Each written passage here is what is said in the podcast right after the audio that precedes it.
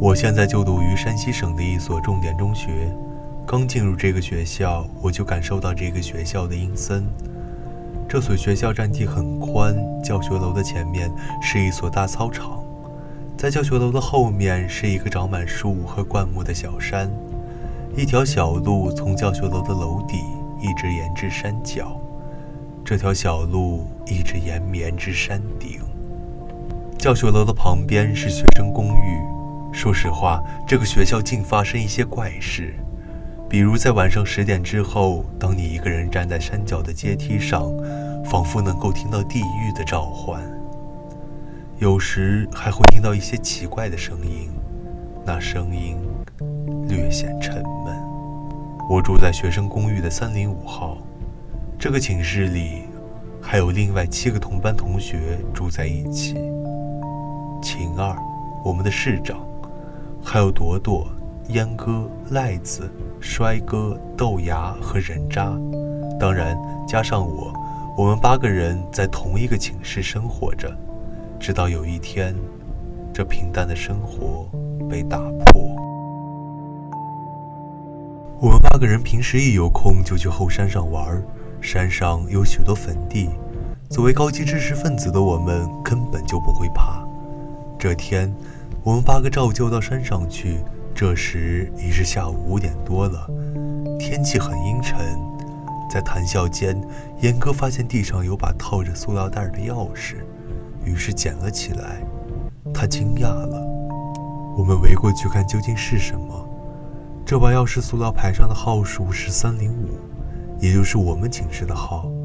背后的床位号却看不清楚，也许是经过长期的风吹日晒的缘故吧。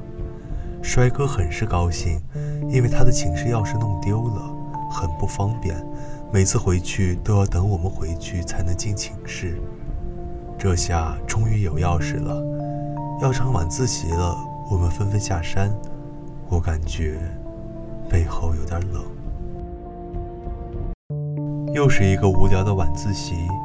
透过教室的窗户，我看着后山，在黑夜中，它像一个黑洞，一个急不可耐要吞噬一切的黑洞。不一会儿，我的额头渗出了汗水，我莫名感到恐惧。为了不去想它，我尽力去学习。下课了。我看到帅哥风一样的跑出了教室，直奔寝室。这时，豆芽跑过来对我说：“，你感觉到没有？我一直觉得很不舒服，特别是看到帅哥手上拿的那把钥匙，我就觉得更不舒服了。”我回答：“是有那么一点儿，不知道为什么，我看到左边的山觉得很恐惧。忽然，一只手搭在了我的肩膀上，吓了我一大跳。原来是晴儿。”我吁了一口气，晴儿只对我说了一句令我感到十分不舒服的话：“你该打水了。”回到寝室，发现他们都已经回来了，可是衰哥不在。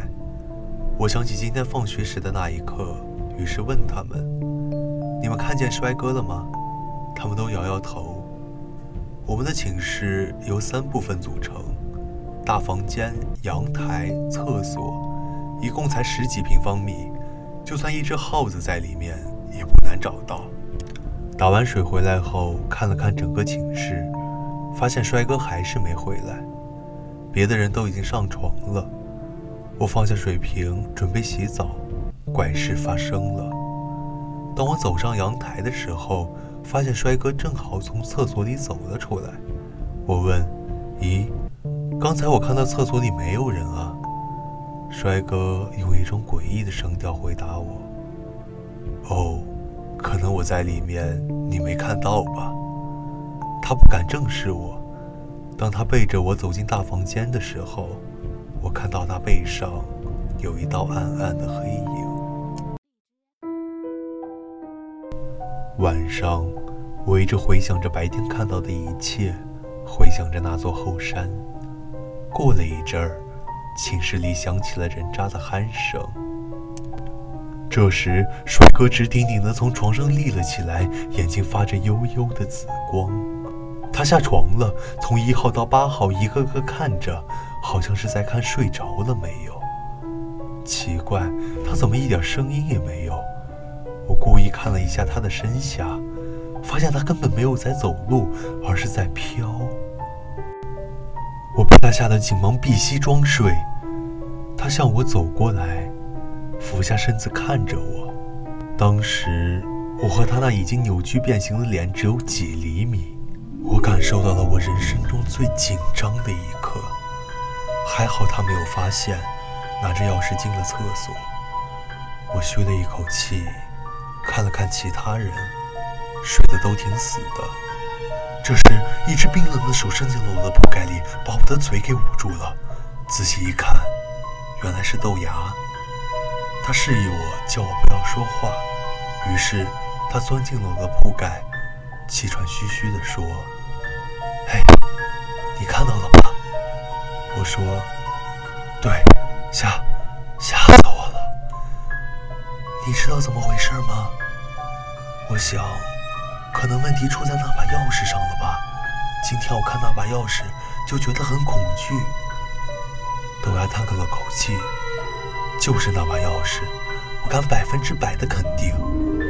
我们先不要说话。”等他出来，我们等了大概半个小时，帅哥才从厕所飘了回来，又重新回到了他的床上。他把那把钥匙放在了桌子上，豆芽把那把钥匙勾了过来。我用小手电照了照，想看看牌子上到底写的是什么。结果，我和豆芽都懵了，牌子上清清楚楚的写着“九号”。突然，帅哥从他的床上一下就跳到了我们的床边，一把抓住了我和豆芽。我努力挣开了他的手，可是豆芽却被他一直捏着没有放开。我大声吼叫起来，只感觉头上一阵眩晕，头好痛啊！已是六点半了，学校的寝室灯亮了，生活老师把他的音乐放起来了。我坐起床来一看，发现帅哥躺在床上，唯独豆芽不见了。我大声叫他们起床，问他们豆芽去哪儿了？为什么会没人？赖子被吵醒了，很不高兴地说：“这么早，你吵啥呀？